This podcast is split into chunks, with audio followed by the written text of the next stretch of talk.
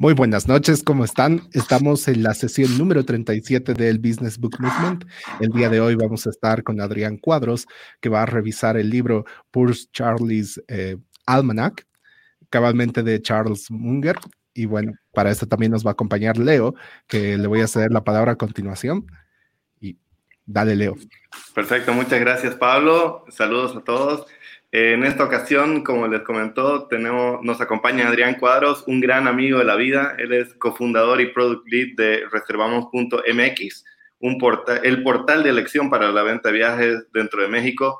También es cofundador de Incu, una incubadora tecnológica que tiene más de 12 años de trayectoria. Eh, Adrián es un ávido lector, fanático del desarrollo de software, el desarrollo de negocios en general. Definitivamente alguien que yo admiro y que tiene muchas cosas que poder contarnos, sobre todo en el contexto de este gran libro que va a contar. Sin, sin decir más, Adri, tienes la palabra y ya puedes partir con la revisión.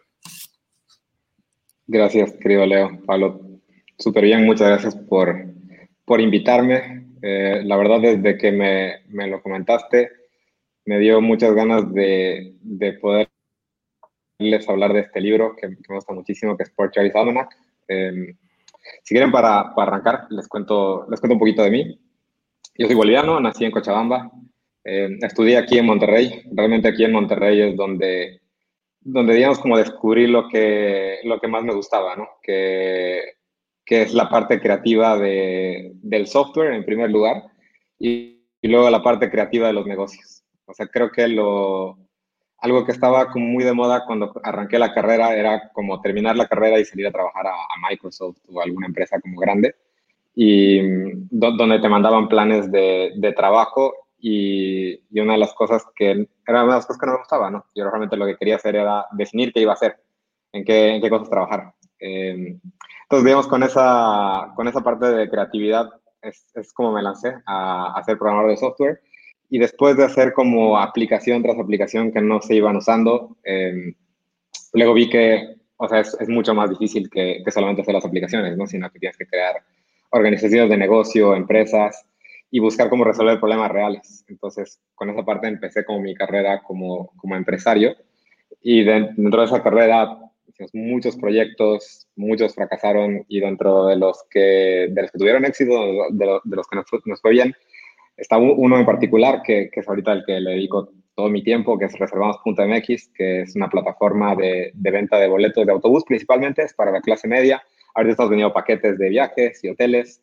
Eh, y ahorita es el portal de venta de transporte terrestre más grande de México. Y hay otro proyecto que es con el que arranqué mi carrera, digamos, que es Cincu, que, que arrancó como una incubadora de proyectos que en esa parte está más como la parte de curiosidad de, de aprender de nuevos negocios, de, diferentes industrias. Entonces está, por ejemplo, Brick.mx, que es, es, es, un negocio de crowdfunding de bienes raíces, donde se aprende mucho literal de bienes raíces y de finanzas. Está Jetty.mx, que es, es, una empresa de transporte, eh, de transporte urbano, que está operando en la Ciudad de México, pero que es principalmente de tecnología. Eh, y está 01.io, que, que 01 es, es, es, una parte de las otras que me apasiona, que es la parte de la educación. Me encanta quitarle la parte de formalidad a la educación, la parte de la ceremonia. O sea, me gusta mucho cuando hay un salón de clases que todos, están, todos quieren aprender y el maestro quiere enseñar. O sea, creo que esa parte es, es algo que falta todavía en la región. Entonces, como, como es uno de, las, de los negocios que me interesa. Entonces, como eso es, es un breve como, como introducción de lo, que, de lo que he hecho hasta ahorita. Eh, ahora, ahora me gustaría platicarles de, de, de Charlie Munger. Eh, a lo mejor algunos de ustedes lo conocen, pero sé que, que digamos, como es la parte menos mainstream de, de Berkshire Hathaway, el, el, el, cuate que es como el poster boy de, de la, del fondo es, es, definitivamente Warren Buffett. Pero, pero hoy me gustaría tocar específicamente a Charlie Munger porque, porque es una de las personas que, que más admiro. ¿no? Charlie Munger es, es, era un ávido lector desde, desde muy chico tenía un tío médico que, el tío tenía muchos libros de ciencia y de medicina y como desde muy chico con esa curiosidad se metió y básicamente se echó toda su librería, ¿no? Se, se, se dio toda la librería de su tío. Después, como de, de, los primeros años, tuvo una educación súper, súper poco convencional. O primero que no se graduó, o sea, no fue, no fue bachiller. Em, y al, al, eh, al, buscar una carrera le interesaban las matemáticas, pero también le, le interesaba la física. Entonces salió a la, a la Universidad de Michigan y, y, comenzó su carrera como matemático y después agregó la parte de física. Cuando estaba en la mitad de la carrera, estaba toda la tendencia de meterse a los militares para, para ir a la guerra. Entonces el cuate dejó la carrera y se metió a los militares y en los militares a él lo llevaron a estudiar ciencia e ingeniería en la, en la Universidad de Nuevo México también estaba trunca la carrera y después de, esa experiencia se fue a estudiar meteorología a Caltech y empezó como la carrera de meteorología.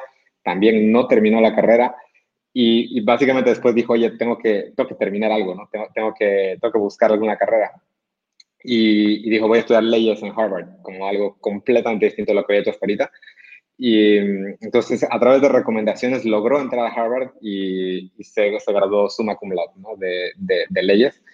Después de, ese periodo fundó su bufete y estaba con básicamente la carrera de abogados y pasó un evento que su, papá murió y el, eh, Charlie tuvo que regresar a su, tierra y en ese regreso eh, un grupo de amigos organizó una cena y en esa cena conoce, conoce a, Warren, ¿no? Y, y, básicamente cuando lo conoce es un, un bromance de las mentes, ¿no? Como que se se, conocen y como, como todo, sí, empezaron a rebotar ideas de diferentes eh, tipos de industrias, de negocios, como de filosofía de vida, y, hubo un clic como instantáneo, ¿no?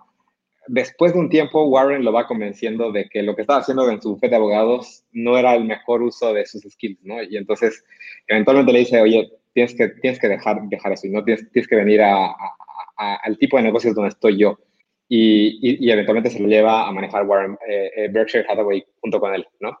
Y, y, algo que está impresionante, que es como, como una de las, de las cosas que me llama tanto la atención de él, es que todo el tiempo está creciendo. Ahorita tiene, creo que 96 años, Warren tiene 90, creo que cumplió hace poco, y los dos están como en el tope de su juego, ¿no? Cada año aprenden algo nuevo, cada año crecen un poco más. Entonces creo que es una persona súper digna de admiración. Eh, Súper. Entonces, eso es un poco acerca de Charlie Munger. Eh, acerca del libro, el libro me encanta también porque, o sea, primero se llama Por Charlie's Almanac, que es un libro completamente deceptivo desde el título, porque no sabes de lo, que de lo que te va a platicar el libro, entonces la sustancia es excelente. Es un libro de décadas de trabajo y edición, donde está básicamente resumiendo mucho de lo que ha platicado, lo que ha hecho, la filosofía de Charlie en toda su carrera. El libro está compuesto de 11 charlas que son como entre commencement speeches, hay mesas redondas y hay algunas charlas que están preparadas exclusivamente para, para el libro. Eh, entonces es mucho contenido muy productivo, muy bueno, ¿no? Eh, la diferencia con a lo mejor otros libros que no, hemos visto como en, los, en las semanas pasadas es que no tiene tanto un tema central, pero, pero los tres que me gustaría como resaltarles es de que te dan insights acerca de cómo equiparte con, con las herramientas que necesitas para tener una vida profesional exitosa, cómo maximizar tus resultados en los negocios y cómo invertir enfocado en resultados o cómo invertir como racionalmente. Cuando, cuando empecé como a leer el libro, una de las cosas que me llamó la atención, o sea, que en cada uno tengo como este tipo de aha moments que, que, que de verdad me impactó, ha sido que la filosofía de Charlie es muy racional. Eh, no, no, te presenta como varios libros de negocio como atajo para llegar aquí o, o cumple esto con estos tres métodos sencillos para él es exactamente lo contrario. El camino es sin atajos, como aprende todo, eh, busca un aprendizaje multidisciplinario. Hay demasiado que hacer. Cuando, cuando te haces un proyecto, haz la tarea, como overwork it, ¿no? Que, que, que, cuando lo leí como me hizo demasiado sentido, ¿no? Se me hizo muy poco bullshit. Y creo, creo que el elefante en el cuarto está en que, o sea, son es mucho contenido, es un, es, un, es un, libro bastante amplio y demasiado tiempo que ha hecho, entonces es imposible hacerle la justicia a este libro, pero me gustaría que cuando terminemos, ojalá como se queden con las ganas de, de, de entrarle, ¿no? De, de, arrancar con la lectura. Buenísimo. Entonces, como el primer tema que me gustaría tocar, que es, es un tema como un poco más frío, es la parte de, la vida multidisciplinaria, ¿no? ¿Y a, qué se, ¿A qué se refiere Charlie con la vida multidisciplinaria? Cuando habla de vida multidisciplinaria, se refiere a que como, como profesionales, en muchas ocasiones actuamos sobreestimando ciertos modelos y sobreusando esos mismos modelos. Entonces, si eres un ingeniero en sistemas, si eres un psicólogo, si eres un ingeniero eléctrico, eh, si eres un administrador de negocios, se te crean ciertos modelos en tu cabeza de cómo funciona el mundo, cómo funcionan los problemas, cómo es la mejor solución a ciertos problemas y tratas de resolverlos con eso, ¿no? Y luego subestimas a todas las otras carreras y, subusas esos modelos. Em, entonces, perdón, eh, no, sé si, si, se alcanza a ver bien la pantalla. Si me pueden dar algo, algo de feedback ahí, Leo, Pablo. Eh, perdón, Adri, eh, parece que hay una imagen que se congeló, que es la foto de la foto de Charlie. Entonces no sé si puedes tal vez refrescar la pantalla. Sí, sí, sí. Ahorita, estoy, ahorita estoy charlando de la vida multidisciplinaria. Déjenme, les, les trato de refrescarlo. Ustedes me dicen cuándo se cambie. ¿Dale? Perfecto. ¿Se, ¿Se cambió o todavía no? No. Ok, déjame, voy a, voy a quitar como la presentación, o sea, el modo de presentación y ahorita lo volvemos. ¿Sí? ¿Qué tal? Sí, ahí se ve perfecto. Sí. Ok, perfecto. Voy, a volver a presentar y no, no tengas dudas si, si pasas otra vez, eh, dímelo.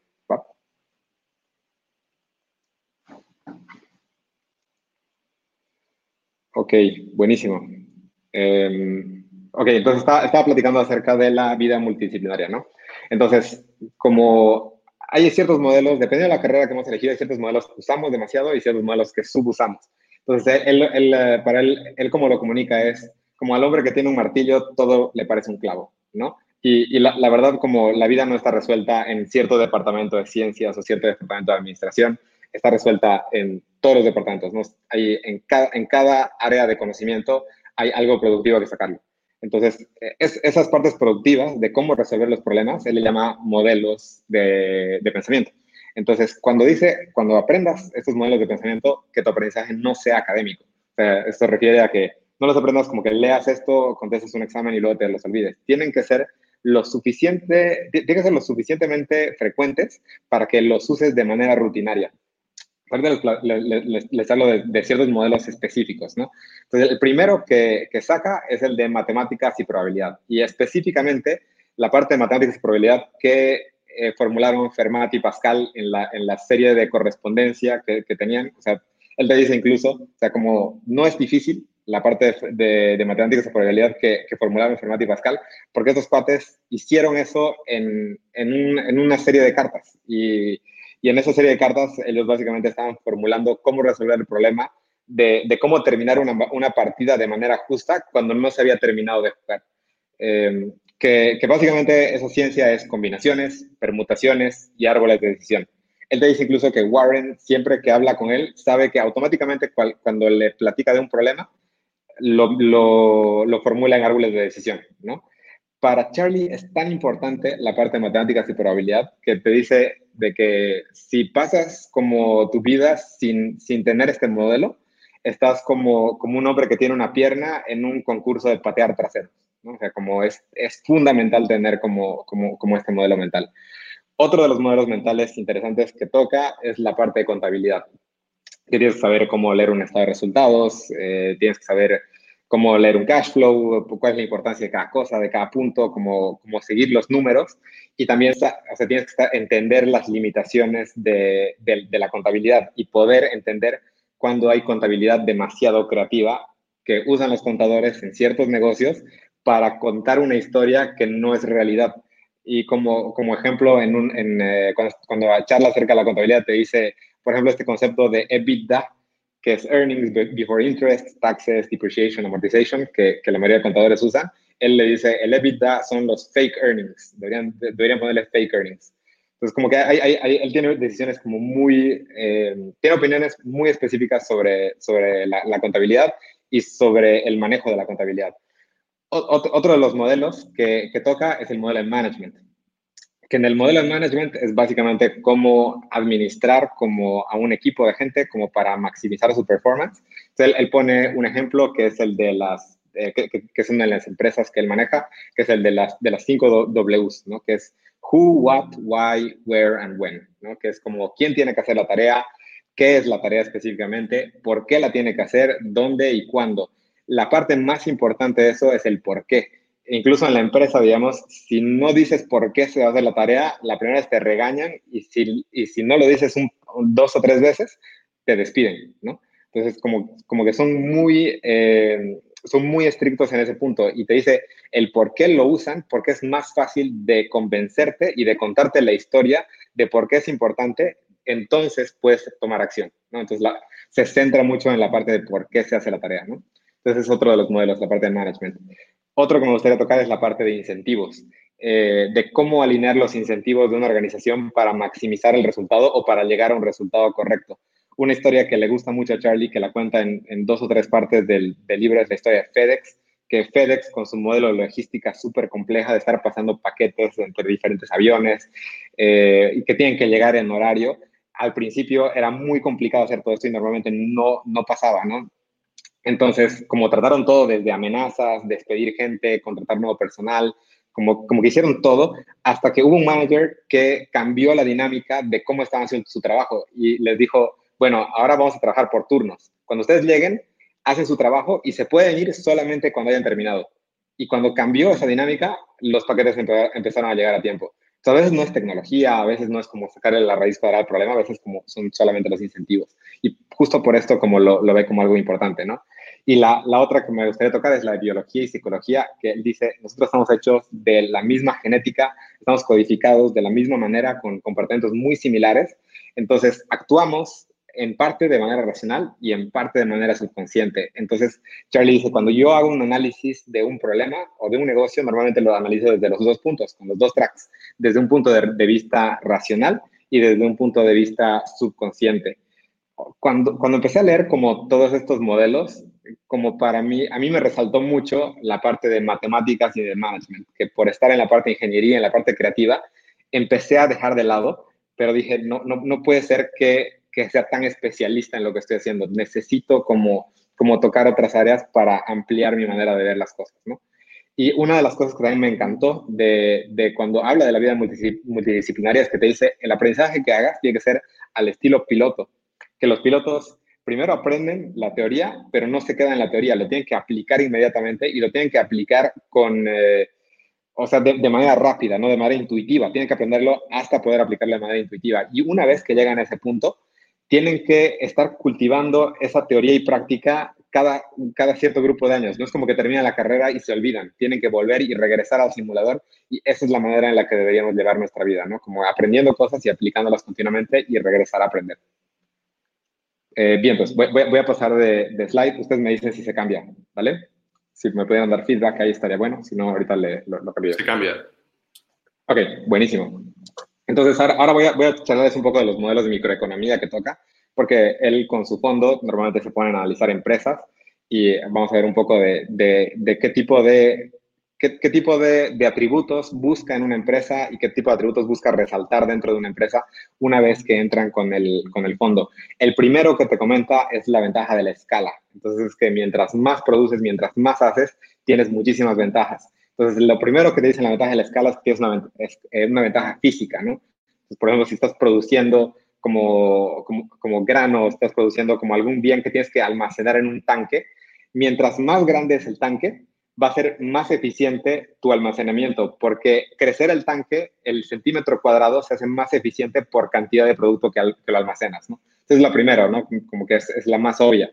La otra es la parte de los medios, de que, por ejemplo, si tú vendes un producto y lo vendes en toda la ciudad, te conviene eh, charlar con un canal de televisión o con la radio que son radios locales para poder charlar acerca de tu producto. Si estás compitiendo con un negocio que no tiene esa escala, que no está como promocionarse en toda la ciudad y solamente tiene ciertos barrios, a ese negocio no le hace sentido promocionarse en la televisión, no le hace sentido promocionarse en la radio, porque no, no está en todo lado, ¿no? Le, le, preocupa sus lugares específicos, entonces esa es otra ventaja. Y la, la otra que también está en parte de los intereses fuertes de Charlie es la de, de, de prueba social, ¿no? De que una vez que llegas a cierta escala, Em, la gente busca eh, comprar tu producto solamente porque ve a otra gente que compra tu producto.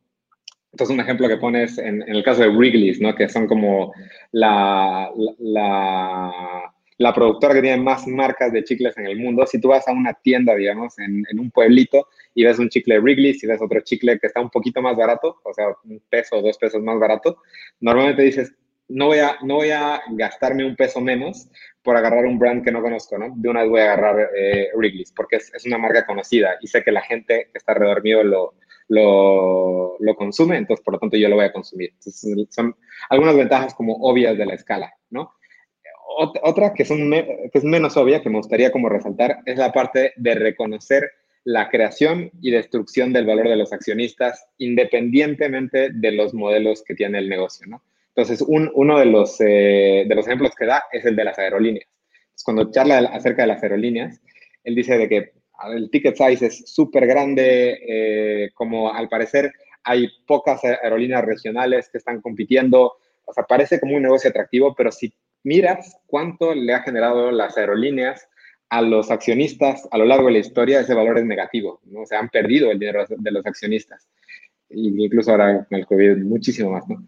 Pero el, después en la contraparte analiza los cereales y dice, los cereales me refiero como a, a literal como Fruit Loops y cereales tipo Kellogg's, ¿no? Tipo esas marcas, que dice de que parece un mal negocio porque todo el tiempo están ofertando diferentes tipos de cereal, muchos descuentos, eh, como que parece un, negocio que no tiene sentido, pero si te fijas en el centro del negocio, ves que tiene el mínimo margen de, de una marca de cereal desde 15% llega hasta 40%, entonces tiene mucho dinamismo. Si tú quieres crear una marca de cereal y quieres destruir la industria, podrías como reducir los márgenes, comerte el mercado y perjudicar a la industria entera, ¿no? O sería una mala idea, pero él dice, si yo quisiera hacerlo, lo podría hacer, ¿no? Porque, porque está muy saludable esa industria. Eso, eso me gustó porque no está tan intuitiva. Otra es la parte de aprender cuándo la tecnología te ayuda y cuándo te mata. Eh, creo que una de las, de las cosas, es una de las cosas que ahorita es, es importante pensar, que, que, por default pensamos que la tecnología te ayuda, ¿no? Pero lo, lo que sucede es de que en ocasiones, eh, y te da el ejemplo de Warren Buffett, que ellos tienen una, una empresa textil y, y, dice que la empresa textil no era tan buen negocio, ¿no? Pero, pero de repente llegó uno de los empleados de la empresa textil y les dijo, eh, demos un por favor. No, ahorita no puedo. Perdón, ¿eh? mil, disculpas. Entonces, como llega uno de los empleados de la, de la empresa textil y les dice, eh, puedo eh, inventar una nueva tecnología que en la mitad del tiempo pueden sacar el, el, doble de producción. Entonces, si nosotros invertimos como en esta, en esta nueva máquina, podemos tener una mayor producción. Eh, y, el, y Warren les contesta, espero que no funcione, porque, porque si funciona, voy a cerrar la textil. Y, y luego como que Charlie se le hizo súper obvio, pero, pero todo de que por qué, por qué le hicieron eso, ¿no? Y él dice de que cuando nosotros podamos comprar eh, esta máquina, vamos a invertir en un negocio malo que se va a pagar en tres años y todos los ahorros de esta máquina van a pasar directo al cliente. Nosotros no vamos a tener más márgenes por la máquina. ¿no? Y en tres años van a salir con una nueva tecnología que también vamos a invertir y vamos a pasar la vida del negocio invirtiendo en máquinas que se pagan cada tres años. Entonces, si eso funciona, nos salimos completamente del, del negocio, Entonces, ese, es otro ejemplo interesante. El, el, el contraejemplo de la escala que, da, que también me gusta bastante, es la parte de especialización. Y él habla de la especialización charlando un poco acerca de, una revista que ellos tenían que hablaba de diferentes deportes extremos que le iba muy bien a la revista, pero salió una revista que era una competencia que solamente hablaba de las motocicletas. Eh, y esa revista se dirigía exclusivamente a ese mercado, a los fanáticos de las, de las carreras de motocicletas, ¿no? Entonces, él dice, yo nunca hubiera pensado que, que hubiera sido buen negocio sacar algo tan específico, pero el advertising que se hacía en estas revistas de motocicletas es, eh, era tan específico que los márgenes que te da ese advertising eran increíbles, ¿no? Y lo que nosotros hacíamos en deportes extremos era hablar de motocicletas, de surfing, de escalar, y el advertising se diluía mucho más. Entonces, a la gente que le interesaba el mercado específico de las motocicletas estaba dispuesto a pagar mucho más dinero por ese, por ese tipo de contenido, ¿no? Eh, cuando estaba hablando de esto, de hecho, estaba hablando como en un commencement speech y les dice de que cuántos de ustedes creen que podrían ser el mejor tenista del mundo y, como, como que seguramente muy, muy pocos en la audiencia lo, pueden hacer. Pero si les pregunto, ¿quiénes podrían ser el mejor plomero de la ciudad? A lo mejor como está al alcance de al menos la mitad de ustedes, ¿no? Como poder hallar ese fit. Y si, si haces eso, te, te, puede ir muy bien, ¿no? Y es importante saber dónde eres bueno y dónde puedes ser bueno. Y un, y un ejemplo propio que da, digamos, Charlie, es que dice, por ejemplo, Warren y yo no, no entramos en tecnología, no invertimos en IBM, en Microsoft, porque no lo entendemos. Sabemos que ahí no está nuestra fortaleza. Nos especializamos en el tipo de negocios donde sabemos que lo, entendemos, que ahí está nuestra fortaleza. Em, entonces, creo que ese es, un, ejemplo, un ejemplo interesante, ¿no? Em, ahora voy, a pasar al, siguiente punto. Em, que, este, este es como, como el, el, grande con el, que, con el que me gustaría como, como, como cerrar la parte de contenido, que es que es, es, es, el primero que da en un convention speech de, de, Harvard, que habla acerca de, de, cómo llevar una vida miserable, o sea, de, cómo, de qué cosas tienes que hacer para que tu vida sea terrible, ¿no? Entonces, como en el, en el commencement speech, cuando, cuando arranca, eh, él se basa en un commencement speech del año pasado que, que, dio Johnny Carson, que hablaba acerca de lo mismo, ¿no? Era el mismo framework, de qué, qué hacer para llevar una vida miserable. Y Johnny Carson habla acerca de las drogas, habla acerca de la envidia y habla acerca del resentimiento, ¿no? Te dice que esa es la receta perfecta para tener una vida miserable, ¿no? Y Charlie los toca brevemente, incluso lo toca bastante padre la envidia, que dice de que la envidia es el peor pecado, porque es el único pecado que, que inclusive haciéndolo no, te la pasas bien, ¿no? Te vas a, no te vas a divertir. Y después de platicar de esos, de esos tres puntos, habla acerca de los cuatro que, que él quiere empujar. Que el primero es eh, sé poco confiable, que es en, inglés la palabra es unreliable, que ese, ese término me gusta mucho, que es cuando, eres unreliable, que es, dice, cuando eres poco confiable, eh, trabaja tan, tan desfavorablemente, o sea, trabaja tanto en tu contra, que no importa la, la, cantidad de virtudes que tengas y no importa la magnitud de, de, cada una de tus virtudes, es tan, tan malo ser poco confiable que va a anular tus otras virtudes. Te dice, en el caso del... Te, te molesto un poquito. Eh, otra vez se volvió a congelar y estos puntos son súper importantes, entonces una refrescadita a la pantalla y, y ya estaría perfecto. Claro que sí, tú me dices cuando ya lo puedas ver. ¿Listo? Sí, ya se ve. No. Buenísimo. Dale. Perfecto, gracias. Ok, perfecto. Ah, buenísimo. Entonces estaba en la parte de, de, ser poco confiable, ¿no? Cuando, cuando habla de eso, te dice, en el caso de la fábula de la tortuga y la liebre, digamos, o sea, si eres poco confiable, estás destinado como a ser la liebre, ¿no? La única diferencia va a ser que si eres poco confiable a lo largo de tu vida, vas a estar destinado a que te pasen hordas y hordas de tortugas mediocres y siempre quedes atrás. Entonces, como que este punto lo resalta muchísimo creo que este es el que más me pegó dentro, de, dentro del grupo de puntos. O sea, creo que en la parte creativa, digamos, eh, uno tiende como a fallar en sus compromisos, ¿no? Y en el software, digamos, como en la parte de planeación, normalmente como llegas tarde y cosas así y, y no, no, hay tanto lío, supuestamente, pero, pero esta parte me, me, me, pegó muchísimo, ¿no? O sea, creo que, creo que es una de las, de las que me hizo mirar atrás y decir, creo que tengo que tener darle especial importancia a este. El otro que toca es aprender solo de tus errores, que, o sea, te dice, si quieres ser miserable, mantente tan poco educado como sea posible. Y vas a ver que la mayoría de la gente lo hace, porque si observas los errores de la humanidad, eh, son tan poco originales que, que, obviamente nadie aprende los otros errores. Entonces, como mientras menos aprendas, mientras menos tomes libros o aprendas de, de otras personas como mentores, como vas a estar destinado a, a, estarte cayendo con las mismas piedras y a, y, a tener una vida miserable eh, con, con, esa base, ¿no? Y el, otro es, vez uno más intuitivo, que es como que cuando te caigas, mantente abajo, ¿no? Que te dice, la vida está tan llena de adversidad que, que si el consejo de, de, de caerte y, y, quedarte abajo, eventualmente, aunque, no, aunque sea la primera o la segunda o la tercera, eventualmente vas a, vas a quedarte abajo y te vas a quedar en una miseria constante, ¿no? La vida es, es demasiado dura como para, que, como para que te puedas levantar de vuelta. Y te dicen, nunca sigas el ejemplo de Epictetus, que era, es, un filósofo, un filósofo griego muy famoso, estoico, que en su tumba escribe, aquí yace Epictetus, esclavo, mutilado en el cuerpo, hundido en la pobreza, favorecido por los dioses. ¿No? Como que te dice, que, básicamente como que todo el, todo el rant es como, como justo anticonsejos, ¿no? Como que cuando te caigas no, te levantes. Y la, la última, que, que, también esta me gusta muchísimo y me gustaría subrayar, es que nunca aprendas la lección del rústico. Y todo el mundo le dice, ¿qué, qué es rústico, no? ¿Quién es el rústico? El rústico es la historia de una persona que, que, dice, quisiera saber eh, dónde voy a morir para nunca ir ahí. Y como que parece chistosa la historia, pero, pero trae una lección como súper importante, que es como invierte los problemas, como que dale la vuelta a los problemas. hay muchos problemas duros de la vida que son más fáciles cuando se intentan resolver al revés.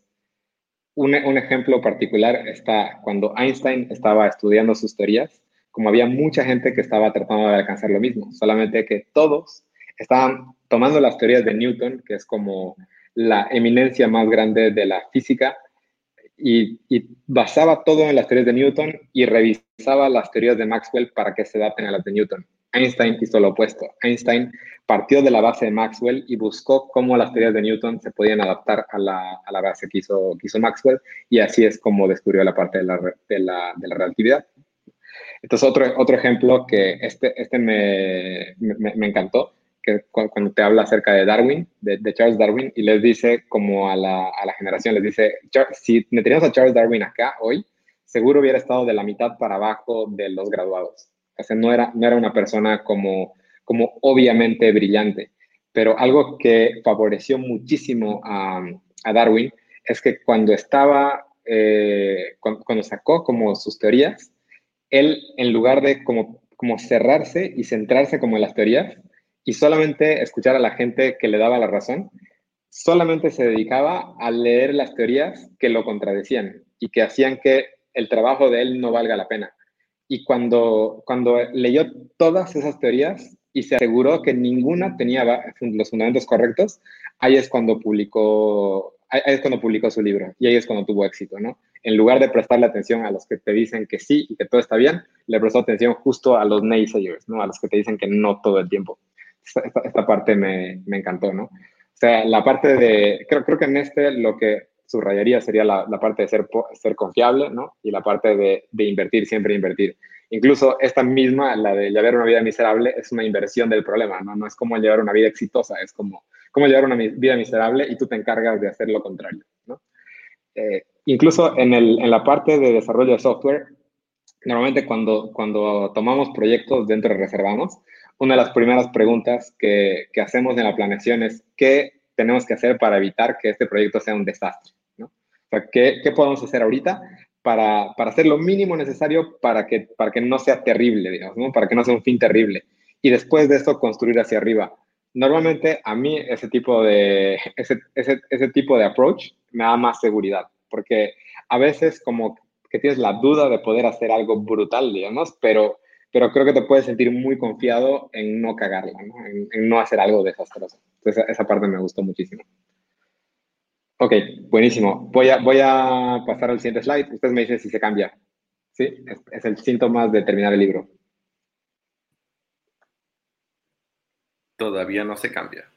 ¿Todavía no? Ok, déjame, voy a, voy a refrescarlo entonces. Lamento, hay, hay los diferentes hiccups que hemos tenido. No, está espectacular. A ver, déjame, voy a presentar otra vez.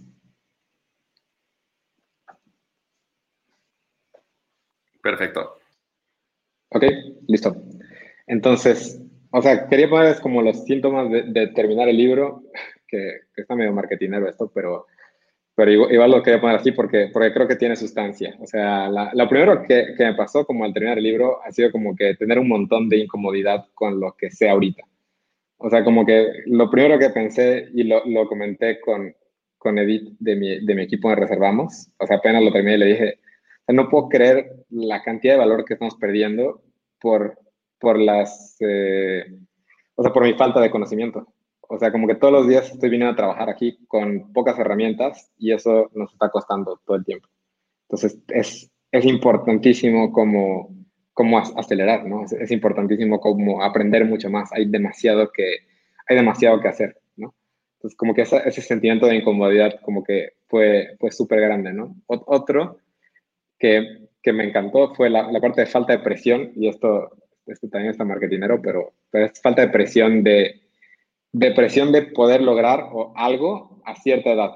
Como que creo que eso se da en ocasiones con mucha, muchas personas jóvenes como yo, digamos, de que, quieren como alcanzar cierta meta o cierta cosa como cuando tenga 30 años, cuando tenga 35 años, cuando tenga 25 años, lo que sea.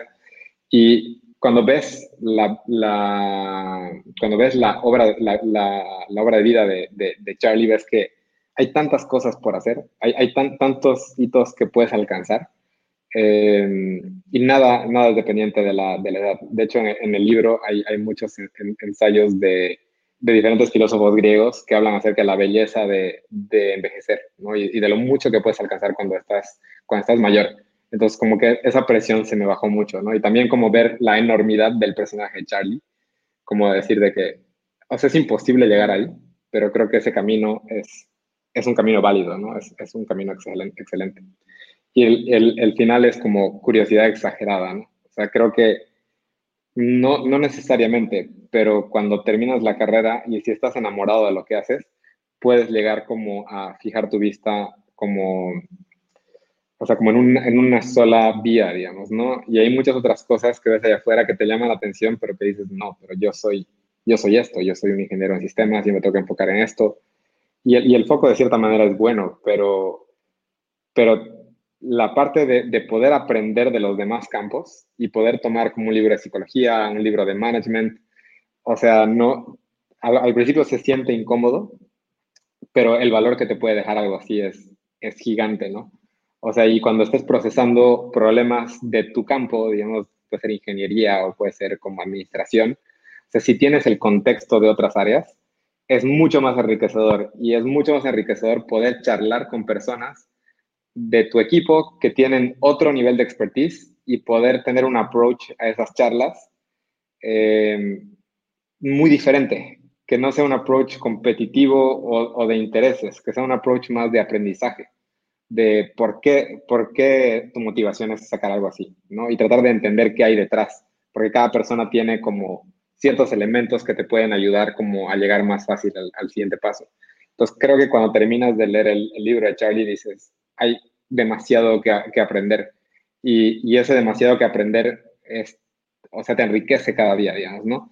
Y de hecho, como en uno de los quotes que le preguntan, oye, ¿cómo puedo llegar a ser como tú? ¿Cómo puedo, cómo puedo hacer algo como, como lo que hiciste tú en Berkshire Hathaway. Y él dice, creo que es difícil responder esa pregunta, pero creo que un guideline que te puedo dar es como intenta despertar mañana un poco más sabio de lo que despertaste hoy y que ese sea como tu guideline, ¿no? Entonces como que ese, ese se me, se me quedó muchísimo. Creo que ese es como uno de los hitos con los que puedes como, como vivir cada día y, y sentirte como, como que estás progresando y sentirte más tranquilo, ¿no? Eh, buenísimo, entonces creo que esa es, esa es, la presentación que tengo para ustedes hoy. Espero que, que les haya gustado, espero que, que, les haya podido dar como un poco de, de insights de lo que, de lo que habla eh, por Charlie Almanac, de, de, Charlie Munger, que es un gigante de los, de los negocios y de la vida, y, y ojalá que puedan tomar el libro, ¿no? No, buenísimo, Adrián. Más bien, muchas gracias por, por la revisión.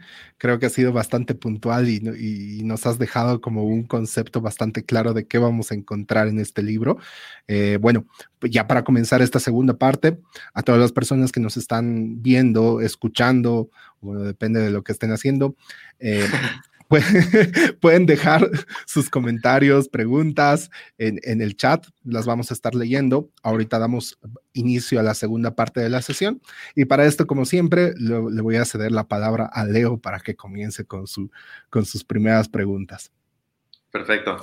Muchísimas gracias, Adri. De verdad que a mí lo que me llama la atención de este libro es la cantidad de información que tiene. O sea, solamente el grosor del libro ya es intimidante y es muy presuntuoso para nosotros poder cubrir en profundidad cada elemento cuando en realidad creo que has tenido un reto máximo en decir qué de todo esto debo mencionar, ¿no? Entonces, de verdad se hizo un esfuerzo muy importante en, en agarrar unos cuantos elementos centrales algunos de los cuales eh, me quiero centrar un poco.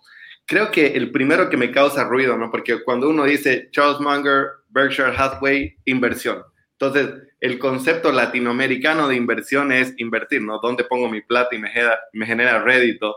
Y el último elemento que dices de, de, invertir, en realidad está en el otro sentido de la palabra, ¿no? Es, es como cambiar el orden.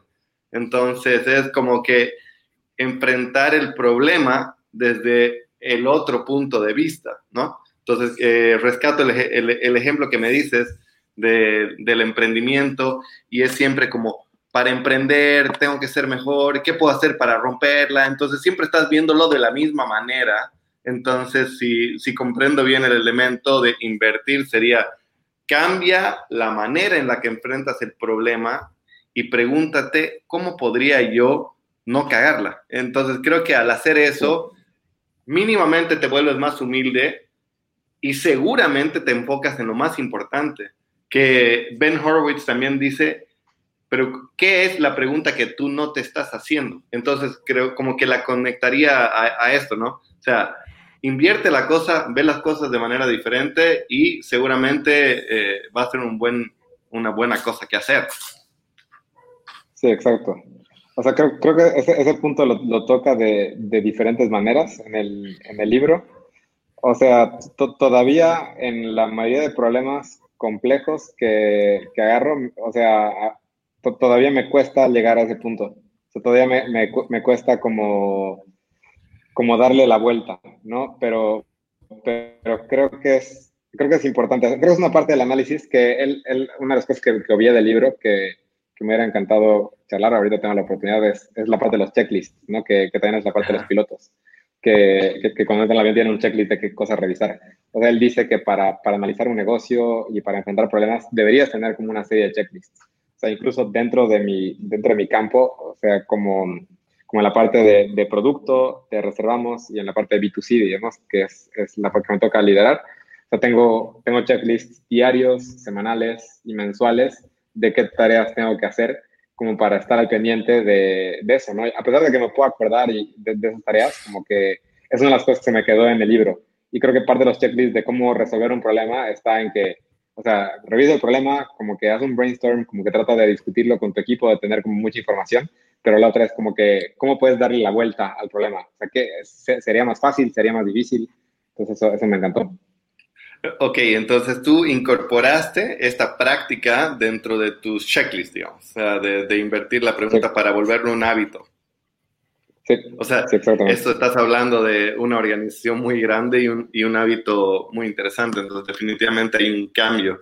Y en cuanto al checklist en el libro, ¿hay un checklist de cómo invertir? O sea, ¿te dice él cómo, cuál es su checklist para analizar un buen modelo de negocio? No, no, no, no, te da, no te da como tal. O sea, ahorita, por ejemplo, digamos, uno de, las, de, de, los retos que había era qué modelos mentales les paso, ¿no? Hoy, porque habla de muchísimos.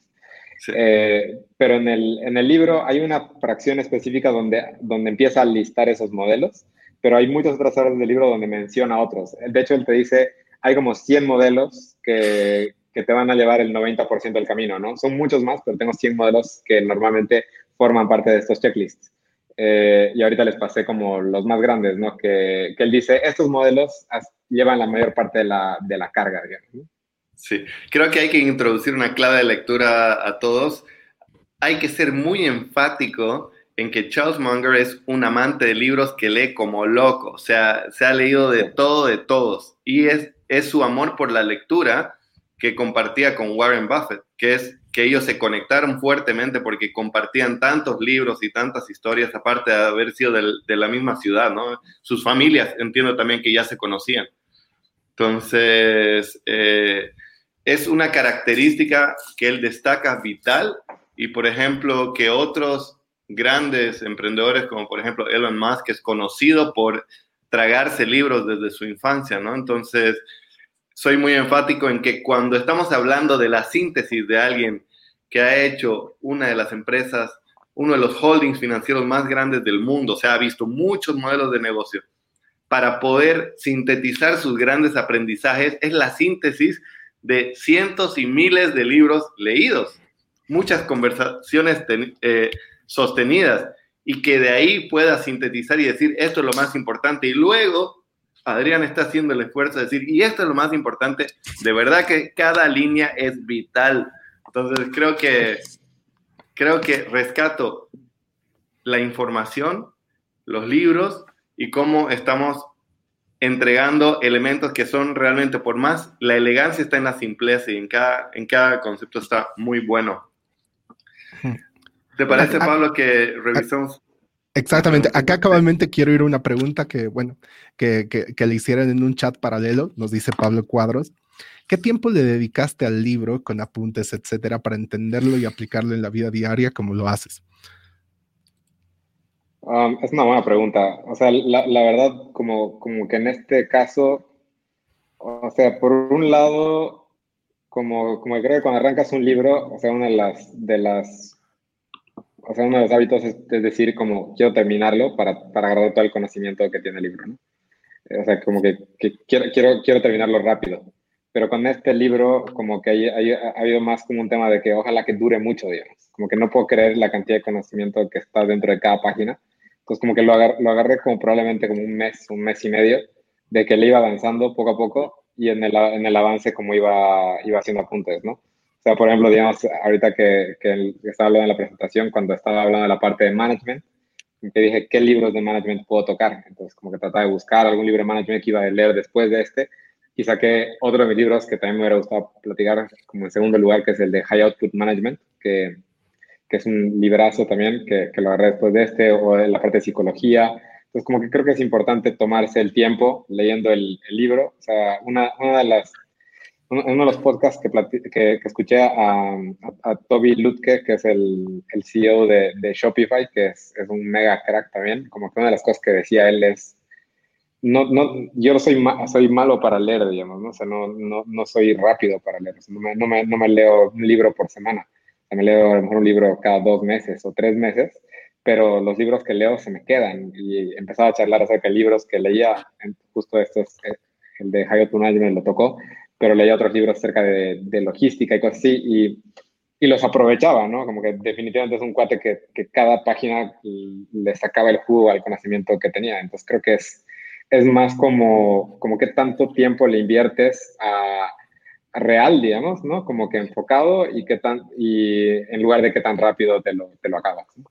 Claro, es como lo que dice, ¿no? O sea, aprender por el disfrute de aprender y no por el objetivo que es, ah, me leí un libro más, ¿no? Un checklist del, del Goodreads. Creo que también estuve en una revisión del libro de Elon Musk y esa característica también dice, o sea, yo fui a la universidad para, eh, para sacar buenas notas, o sea, para pasar, pero invertía mucho mi tiempo de verdad aprendiendo lo que yo quería aprender. Entonces, en este caso es lo mismo, este es un libro con tanta riqueza que hay que dedicarle el tiempo y el espacio y, disfrutarlo en el camino. Voy a, leer a continuación algún, algunos comentarios. Y luego de ahí vamos a pasar a dos preguntas que hay en el chat. Bueno, número uno, mi mamá dice, personalmente yo lo marqué para leer, está increíble el libro. Bueno, ahí, bueno, les dejé el enlace en Goodreads en el chat para que puedan ahí marcarlo para leer, por si lo quieren tener en, en, la colección de libros, ¿no? Verónica Ossi nos dice, excelente presentación, el contenido del libro magnífico, te da ganas de salir corriendo a ir a aprender mil cosas más. ¿no? Verónica Vaca luego nos dice, gracias por el link, muy interesante, sí, aprovechenlo, márquenlo. Creo que es, una buena oportunidad de conocer un, gran libro que les puede ayudar bastante a ampliar la perspectiva de muchas cosas, ¿no? Erika Alcócer nos dice, me, me encantó la presentación. ¿No? Luego tenemos a Antonio Riveros en Facebook que nos dice interesante el libro y un buen review. Y Daniel Ponce nos dice, bueno, esto creo que va directamente para Adrián, dice genio. ¿no? Y bueno, vamos a ir a las preguntas. Para comenzar, nos dice Verónica Ocio lo siguiente. Pregunta, dentro del marco de los conceptos que propone el autor, en tu experiencia con la incubadora, ¿cuáles son los errores más comunes que, se que cometen los emprendedores y que impiden su éxito? Uf, esa es una muy buena pregunta.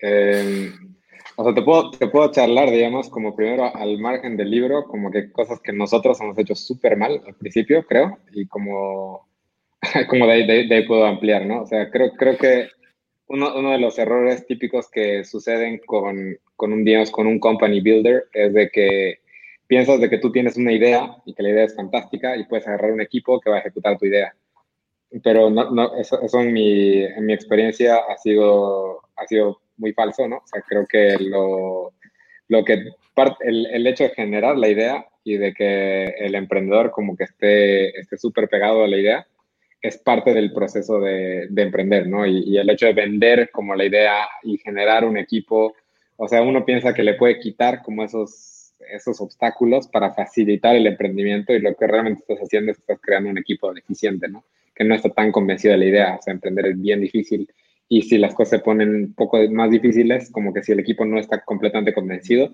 o no la siente suya la idea, normalmente va a dejar las cosas. Creo que ese es, es uno de los errores que cometimos eh, grande inicialmente, porque nosotros éramos un equipo de tecnología que nos pegábamos a equipos como para generar, eh, para generar proyectos, que ese es, ese es otro problema grande. Cuando tienes un proyecto que tiene múltiples partes y digamos, esas partes no son el equipo central. O sea, por ejemplo, eh, en el caso de, de Reservamos fue el, el, cambio que hice, ¿no? De que dije, para poder lograr algo de escala, no puedo seguir formando como parte de, de INCU estando implantado en Reservamos. O sea, tengo que ser Reservamos. tengo que irme completamente a Reservamos y comprometerme 100% con esta idea y con este equipo para llevarlo al siguiente nivel. Si tú piensas que puedes como implantar a una persona que va a ayudar a hacer algo y después se va a salir, es terrible, ¿no? Como la, el tipo de inversiones que hace en el negocio son inversiones de corto plazo, porque sabe que se va a ir pronto cuando tienes a una persona que está sentada ahí sabiendo que va a estar 5, 10, 20 años en el mismo lugar, esa persona va a hacer inversiones como sembrar semillas que van a madurar en 5 años. Y porque sabe que en 5 años, cuando él esté sentado ahí, va a ser un mejor lugar. Entonces, creo que esas, esas son las dos que se me ocurren como en el tope de mi cabeza. Y otro relacionado específico, como en Charlie, en Port Charlie's Almanac, que, que, me pasó a mí, digamos, en la inmadurez, en reservamos de, en la parte de producto, muy pegado, digamos, a la parte de tecnología y a la parte creativa. O sea, yo pensaba de que, ah, mi equipo de producto es el que va a crear las cosas, ¿no? O sea, a mí me gusta la parte creativa y yo me encargo de, de ver qué va a salir. Y, y, digamos, como que me ponía mucho en competencia con equipos de marketing, con equipos de operaciones y les decía, no, ustedes como que esperen a lo que yo voy a sacar y después véndanlo, ¿no? Úsenlo, yo me encargo de, de la parte creativa, ¿no? Y creo que ese es, un pensamiento súper retrógrado, ¿no? Porque cuando, cuando empiezas por ese camino, estás diciendo yo sé más que todo el resto. Yo, yo sé más que todo el mundo, ¿no? Y, todo el mundo va a aprender de lo que yo hago. Entonces creo que lo que, lo que, lo que Charlie te dice es de que bájate de ese pedestal, ¿no? O sea, como la gente tiene diferentes líneas de conocimiento, ve, aprende acerca de todo y aprovechalo. Estás en un equipo eh, de repente no es necesario que te leas todos los libros del mundo, pero si tienes, eh, digamos, a, a, un Elías que tiene este, este libro, a una Javiera que, que, tiene este interés, a una Ani que le interesa otra parte y como que puedes formar como un super equipo de, de diferentes personas con diferentes insights que, que, pueden emular ser como un Charlie Munger, ¿no? Eh, entonces creo que el no tomar en cuenta esas fortalezas del, del equipo creo que es es uno de los errores que, que, suceden muy a menudo, digamos, ¿no? Como en startups. Creo que, creo que subrayaría así.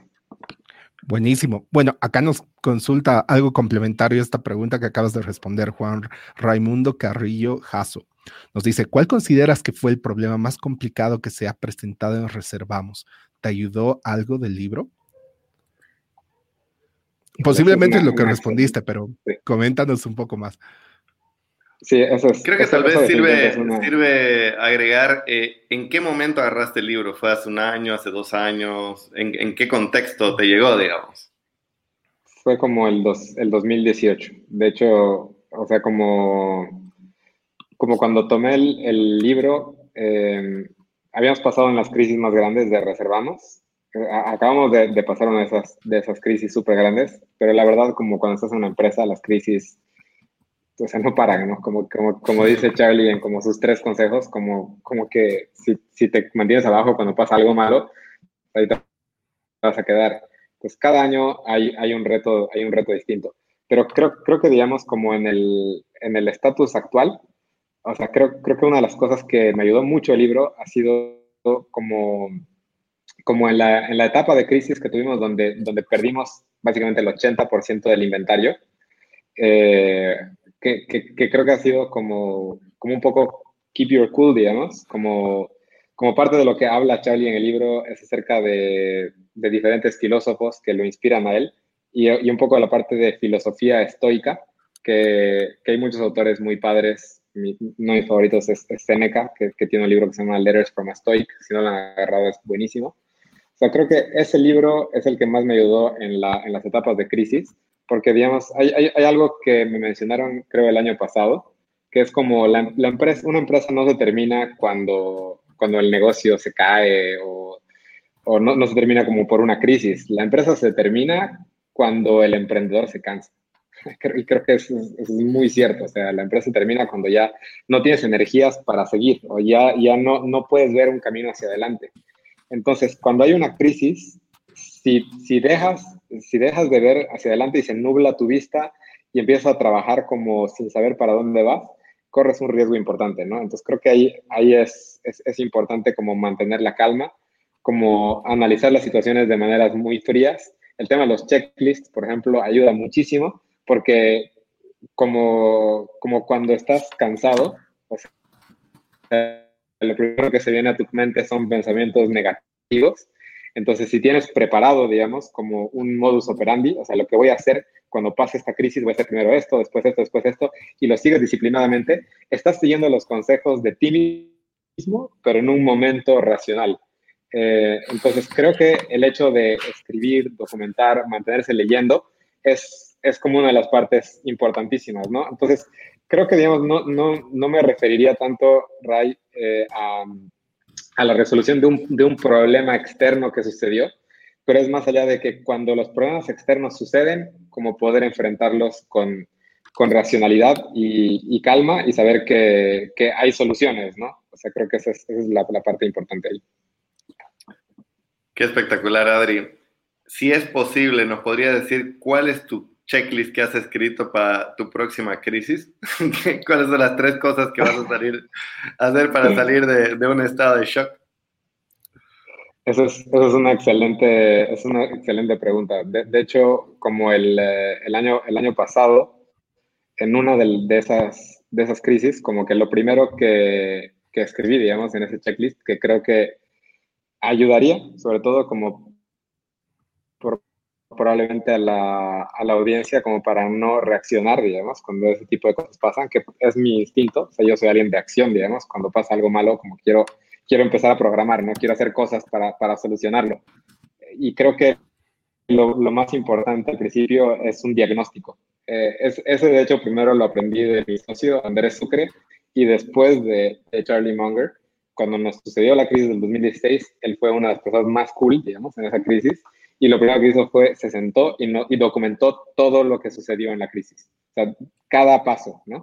Entonces, lo que sucede cuando tomas ese, esa documentación es que puedes analizar fríamente las cosas, dejas de sentir la emoción de estar en medio de la crisis. Cuando estás leyendo, eres como una entidad externa de que está leyendo como si fuera un caso, un caso que, que encontraste en internet del MIT o de Harvard o lo que sea, ¿no? Y, y lees eso y dices, ¿cómo lo puedo resolver? ¿no? Eh, entonces te puedes salir del pánico creo que ese sería como el primer punto del, del, checklist. Y ahorita todavía, digamos, cuando nos encontramos con, con cualquier problema, o sea, tratamos de, ok, estos, estos son los facts, ¿no? Esto es lo que pasa, este es el problema como lo veo yo y pidamos feedback. Creo que ese es el otro punto del checklist, ¿no? Como que cuando, cuando que normalmente es, es, un problema cuando, cuando hay personalidades fuertes en la empresa, que, que considero que en ocasiones es mi caso, sobre todo en la parte creativa, de que a veces parece que no quiero una opinión, de que simplemente estoy diciendo lo que hay que hacer.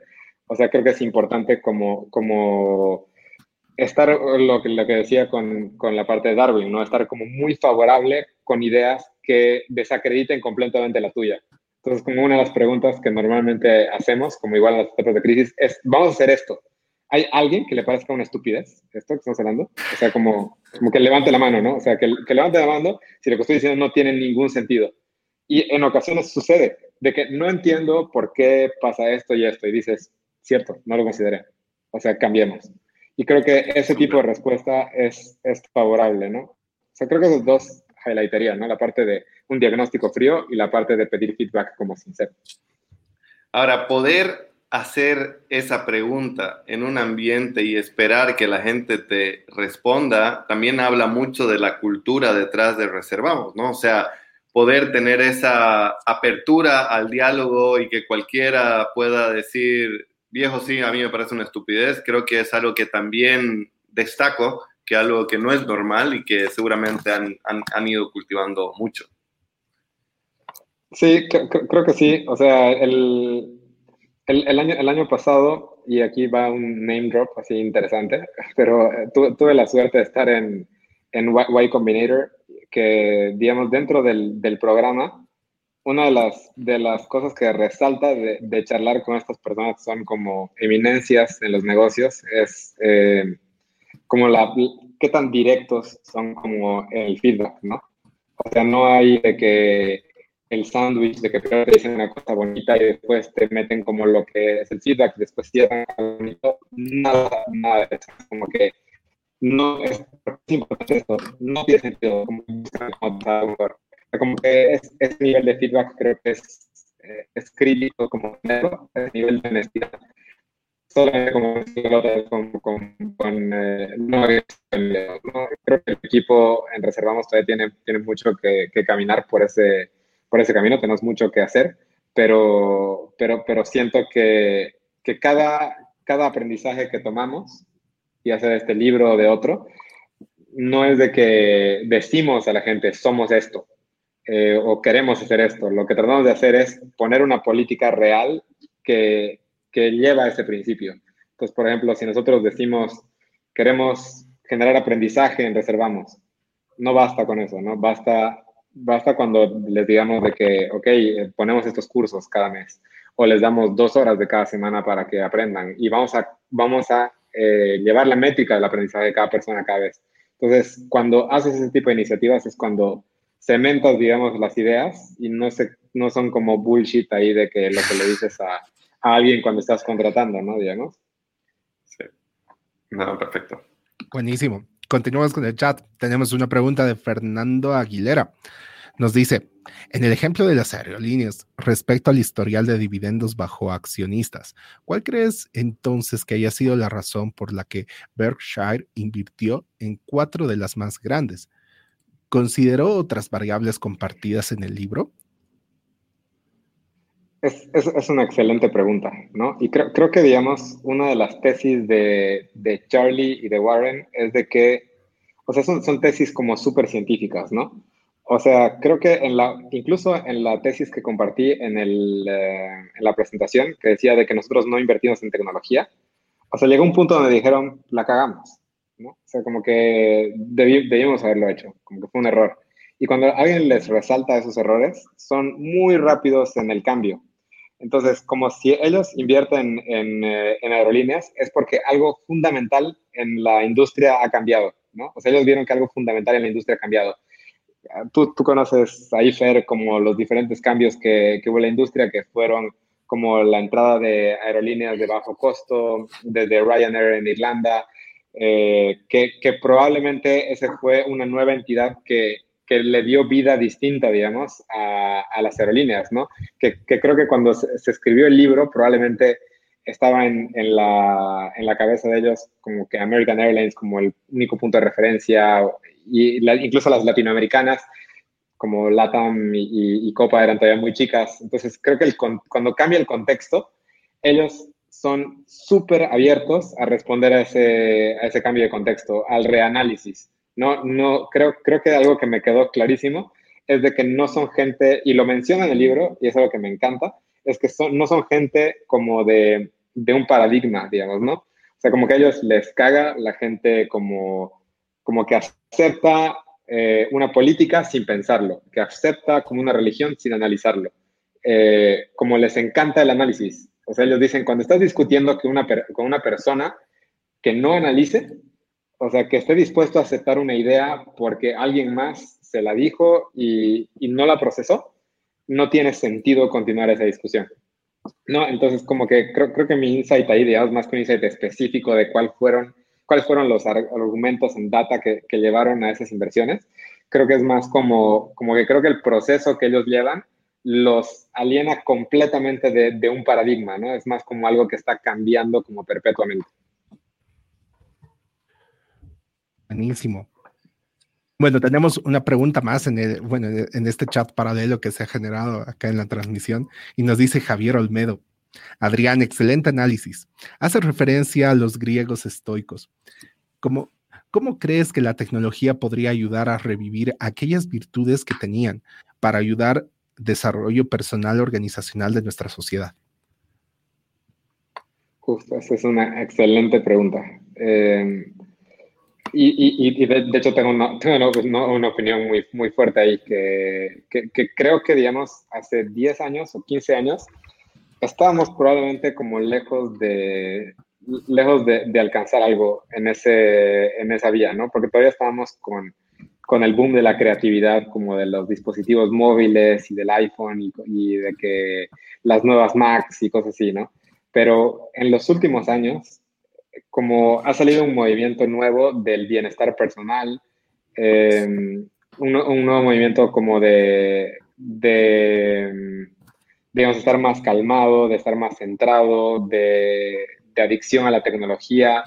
Ha salido como ese movimiento y empresas han empezado a, tomar valor real de ese movimiento, ¿no? Hay empresas como Calm, que ya valen cientos de millones de dólares. Eh, y hay otras empresas que están en ese camino, ¿no? De bienestar personal. si, si, tú ves mi teléfono vas a encontrar de problemas un par de apps de meditación que, que, pagas, ¿no? O sea, pagas esas apps y es para que un cuate como que te, te lleve como por el proceso de meditación y te... Incluso en la generación pasada de YC había una, una, una empresa que se llama Stoic, que es como estoico, ¿no? O sea, y, hablaba justo de los principios estoicos. En mi, en mi, correo, digamos, todos los días me llega como un daily stoic, ¿no? Que es como un, una pequeña, un pequeño quote de los libros de los estoicos que te lleva como cada día. Entonces, creo que ahorita hay es, esa hambre.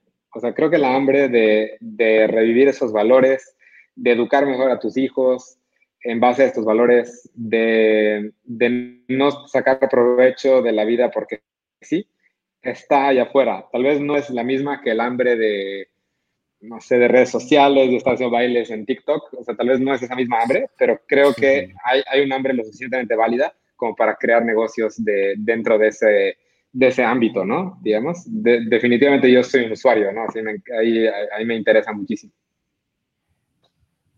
Buenísimo. Bueno, tenemos ahí una pregunta más personal, nos dice Diego Alemán. ¿Para cuándo tu libro, Adrián? No, hombre, yo creo, yo creo ahí, Diego, de que tengo que pasar todavía muchas cosas más para, para poder, eh, poder pensar en, en, escribir un libro, pero, pero definitivamente está ahí en el, en el checklist de la vida, ¿no? O sea, creo que eventualmente sí me, me gustaría, me, me, gustaría escribir algo. O sea, una, una, una, nota como tal vez más personal, digamos. En la parte de los libros de los estoicos, hay, hay uno en particular que recomendaría, que es, es Las cartas de un estoico, que lo escribe Séneca que Séneca en, eso, en esos libros le escribe a, le, escribe a Lucilio, ¿no? que es como un amigo muy cercano de él, y le escribe como, cada, cada carta está escrita como a un hijo, o sea, como que le trata de transmitir sus valores como simplificados para que, para que el cuate los aproveche. ¿no? O sea, su, todo su, su, síntesis está comunicado como alguien que ama. Entonces, cuando tú lees, esa, cuando tú lees esas cartas, te llegan los mensajes, primero que nada, como, como te llega el core de los mensajes, ¿no? O sea, si tú estás explicando como, como esto y, luego lo piensas, ¿cómo le explicaría esto a mi hijo?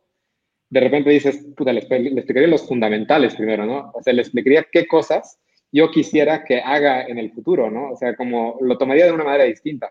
Entonces, creo que si tomaría el approach de escribir un libro más adelante, probablemente sea con ese, con ese enfoque, porque me, me gusta mucho esa, esa manera de, de, escribir, ¿no? Como, como la síntesis y llevar al grano como, como el aprendizaje y, y, buscar que, que, sirva, digamos, ¿no? Como si fuera un legado, digamos, ¿no? Esa, esa parte me, gusta mucho, pero creo que todavía hay demasiado que, que, hacer como para llegar a ese punto, ¿no?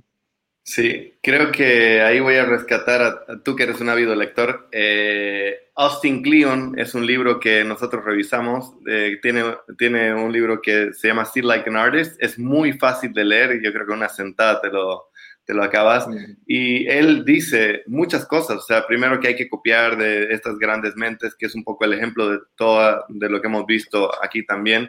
Y una de las cosas concretas que dice, escribe el libro a ti mismo o sea, escribe el libro que quieres que te hubieran contado a ti mismo, ¿no? Entonces, es, es, este mismo ejemplo, escríbele a tu hijo, háblale a tu hijo y posiblemente escríbelo ya.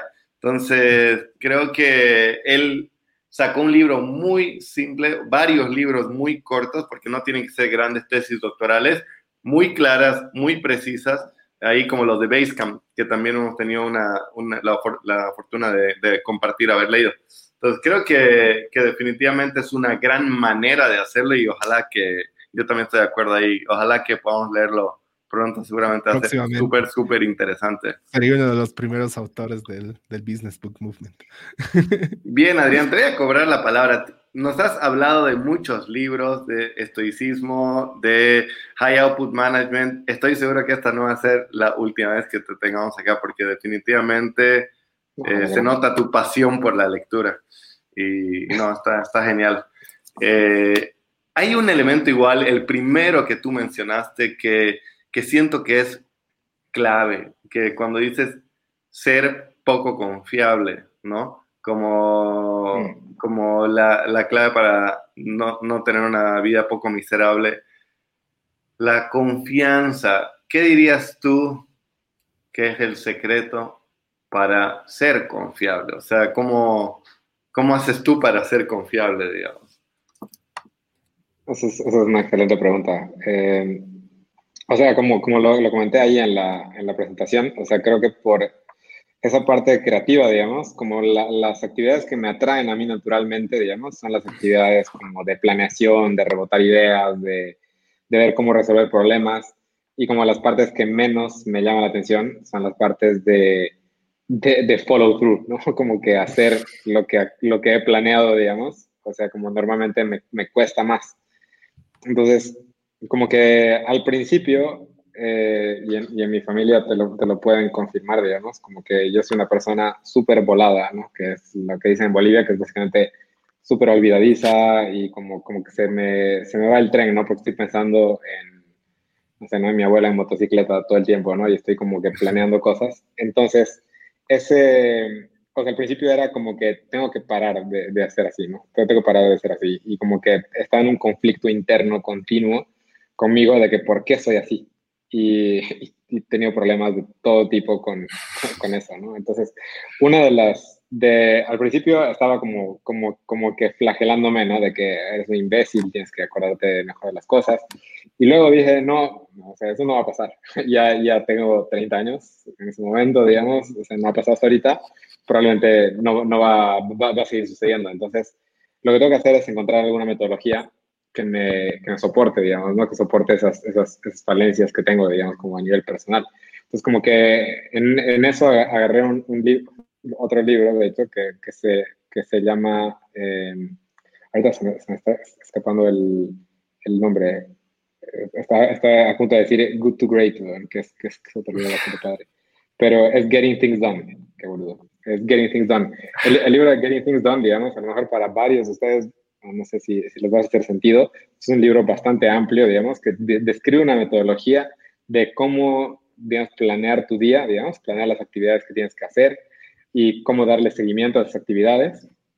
Y, y, y actualmente como como que es la manera en la que, en la que llevo las cosas, ¿no? O sea, creo que ahorita les puedo compartir, bueno, no sé si está en mi pantalla, de hecho, pero les, les puedo compartir, digamos, ahí un poco de que, de cómo me organizo como en las, en las tareas, ¿no? De qué, tengo que hacer hoy, qué, está en mi inbox, o sea, qué sigue.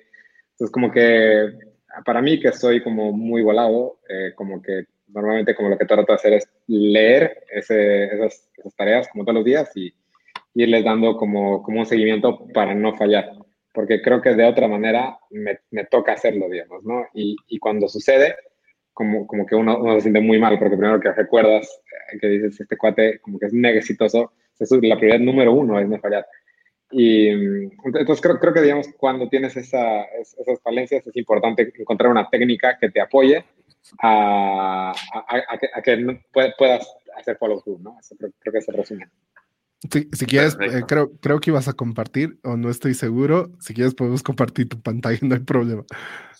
Sí, pero ah, okay, el, okay. El, el, el, punto central creo que es el, tema que en el caso concreto de Adrián él se dio cuenta que necesitaba estar más presente en el follow through, o sea, estar, encontrar una manera para, para que esta gran idea se ejecute y las personas vean que las ejecuta y cómo las ejecuta. Yo también estoy de acuerdo que el GTD es clave. Yo soy un procrastinator por defecto, entonces necesito encontrar maneras para lograr, para que no se quede en el mundo de las ideas. Creo que también por eso somos amigos, Adrián.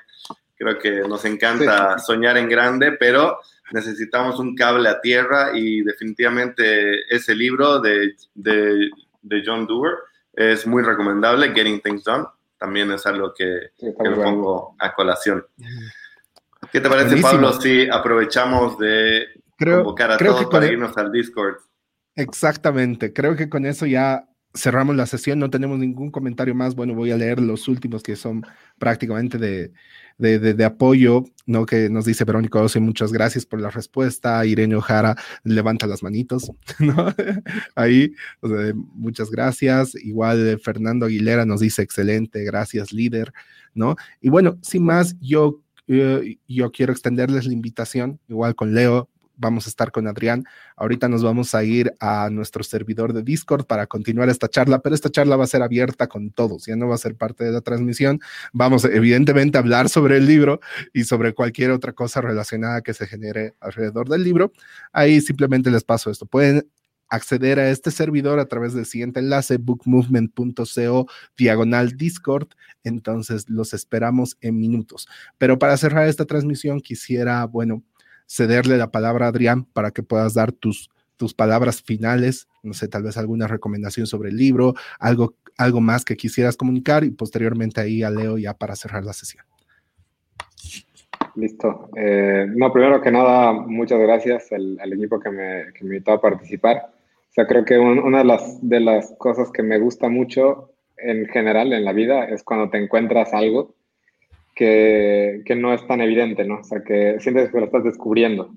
O sea, creo que cuando, cuando de repente lees libros de Warren Buffett o lees de que padre rico o padre pobre o cosas así de que te recomiendan, digamos, de, de repente es, es o sea, no, no, es el mismo sentimiento de cuando agarras, creo, un Poor Charlie's Almanac, ¿no? Entonces, como que los, los invitaría ahí a que, a que tomen el libro. La verdad es, es una joya. O sea, para, tiene tanto contenido eh, productivo que estoy seguro de que ustedes le van a sacar algo distinto de lo que yo le he sacado. Y, o sea, podría hablarles de mil cosas que, tiene el libro interesantes desde la parte de psicología, eh, desde la parte de inversión, términos financieros, que yo no estaba para nada relacionado, que me ha, impulsado como a educarme más pero creo que, creo que vale mucho la pena, ¿no? Creo, que vale mucho la pena, sobre todo como una plataforma para saltar y, empezar a agarrar como, como otros libros con más curiosidad.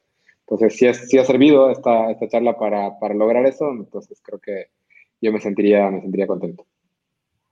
Súper. Buenísimo. Muchísimas gracias, Adrián. Eh, la verdad es que Estoy enteramente agradecido por la, por la charla y sobre todo por eso que tú dices, por habernos dado un libro que tal vez no íbamos a leer. O sea, qué cosa más increíble que te digan, ¿sabes qué? Este libro te va a cambiar la vida. Porque como tú dices, el título no es sugestivo. O sea, si tú lo buscas en Goodreads, no te va a llamar la atención. Y tal vez no tuviste la oportunidad de saber lo importante que era Charles Munger en la vida en el éxito de Berkshire Hathaway, en la vida de Warren Buffett y en el éxito de muchas empresas que se derivan de él. Entonces, la oportunidad de poder aprender de alguien tan grande y que tú nos digas, ¿sabes qué? Esto es todo lo que les puedo decir en 30 minutos, pero léanse el libro porque de verdad que cambia la vida y nos has también compartido cómo te ha cambiado a ti. Da mucho para qué hablar. No hace justicia a la transmisión, pero sí agradecemos que nos hayas puesto este libro en nuestro mapa. Entonces, ahora sí, aprovecho de, bueno, agradecer a todos los que siguen aquí y que se metan al Discord para que podamos charlar en un formato un poquito más distendido. Perfecto, ahí simplemente para mostrarles, bueno, les comparto mi pantalla. Este es el servidor de Discord, acá están las personas que han ido ingresando en estos días. Eh, vamos a estar acá en el canal de Voz General, de hecho yo ya estoy ahí, así que los esperamos y nos vemos en un momento. Bueno, sin más, agradecerles simplemente por su tiempo, por estar acá y muchas gracias. Esperamos que todo este contenido les haya agregado mucho valor. Muchas gracias, Adrián, por tu presencia. Nos vemos en Discord. Muchas gracias, Leo, lo mismo. Nos vemos en Discord. Así que, chao, chao.